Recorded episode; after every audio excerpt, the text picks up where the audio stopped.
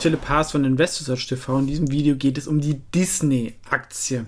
Die Aktie ist ja auch ein Liebling von vielen Investoren in Deutschland, weil man kennt die Marken, man kennt das Produkt, ist vielleicht auch ein Fan davon.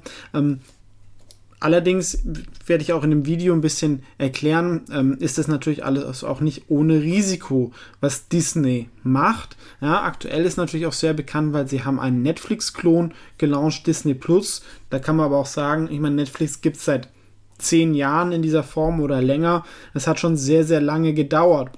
Und ähm, wenn es jemand natürlich noch so spät machen kann, dann ist es Disney, weil sie einfach tolle Marken haben mit Pixar, mit Marvel, mit Star Wars ähm, und einen ganz tollen Backlog, ja, also alte Content-Sachen, die man dann wieder aufwärmen kann.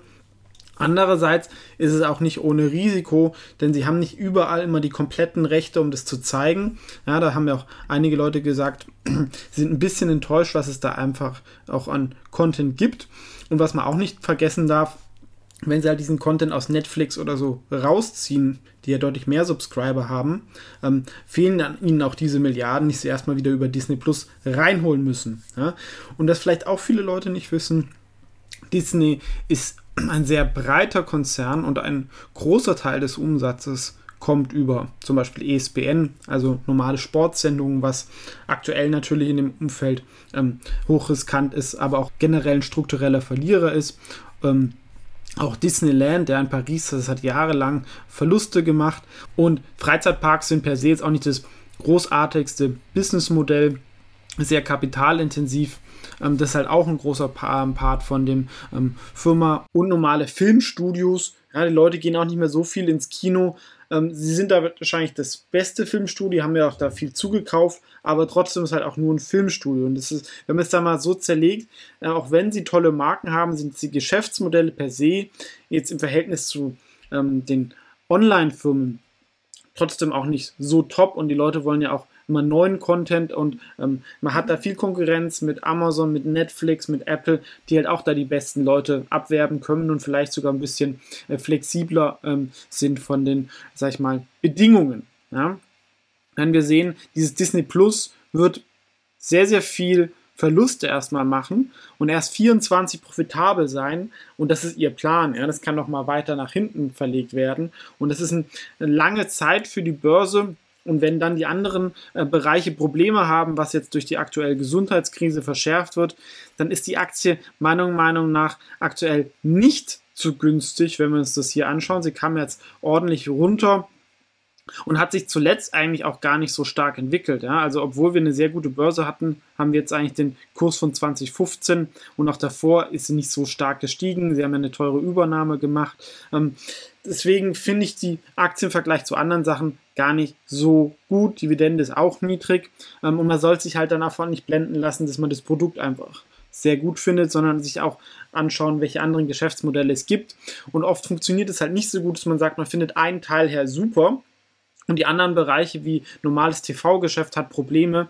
Das schleppt man dann so mit und es verliert. Und auch wenn ein Teil wächst, ähm, tut es das oft nicht aufwiegen. Oder an, man investiert lieber in Firmen, die nur diesen Wachstumspart haben. Ja? Dazu kommt auch dann wegen der Übernahme eine hohe Verschuldung, was jetzt natürlich im aktuellen Umfeld auch nicht perfekt ist. Aber klar, die Marken Pixar und Star Wars sind natürlich top und auch nicht so replizierbar und werden immer einen Wert haben. Andererseits, Steve Jobs ist da auch weg und seitdem haben sie jetzt auch nicht mehr so die allerbesten Filme gebracht, meiner Meinung nach. Zumindest ich habe seit einigen Jahren da auch keinen mehr geschaut. Was wäre jetzt das faire KGV von Disney? Wie gesagt, Marke gibt es Top-Noten, aber sonst, es gibt viel Wettbewerb. Ähm, Umsatzwachstum ist zwar schon da, aber das Geschäftsmodell ist, wenn man die gesamten Bereich mit TV-Sender mit reinnimmt, ist halt auch nicht perfekt. Dafür haben sie auch jetzt eine angeschlagenen Bilanz, da kommen wir eine Bewertung von 7,7, was ein faires KGV von 18 wäre. Dafür würde ich Disney dann auch kaufen, wenn wir es anschauen. Sie sind jetzt aktuell fair bewertet. Ja, dazu könnte man jetzt noch sagen, ähm, die Zahlen mit ähm, der aktuellen Gesundheitssituation werden nochmal massiv sich verschlechtern. Die nächsten Monate hat man ein Risiko. Das heißt, man hat eigentlich nicht so einen Risikoabschlag. Und da gibt es meiner Meinung nach dann vielleicht andere Aktien, wo man das eher hat. Ja, deswegen bin ich zum Beispiel in Walt Disney nicht investiert, auch wenn es hier der Liebling von vielen Leuten ist. Das war also kurz und knapp nochmal ähm, meine Meinung zu Disney, warum ich da ähm, nicht investiert bin, obwohl ich auch die Produkte und die Firma nicht schlecht finde. Aber 190 Milliarden Market Cap ist halt auch schon relativ viel. Ähm, das darf man auch nicht vergessen. Ich investiere natürlich auch gerne in Firmen, die sich mal verdoppeln ähm, können. Und das sehe ich bei Disney relativ schwierig, gerade mit den aktuellen Herausforderungen. Dann gab es ja auch, glaube ich, nochmal einen Führungswechsel.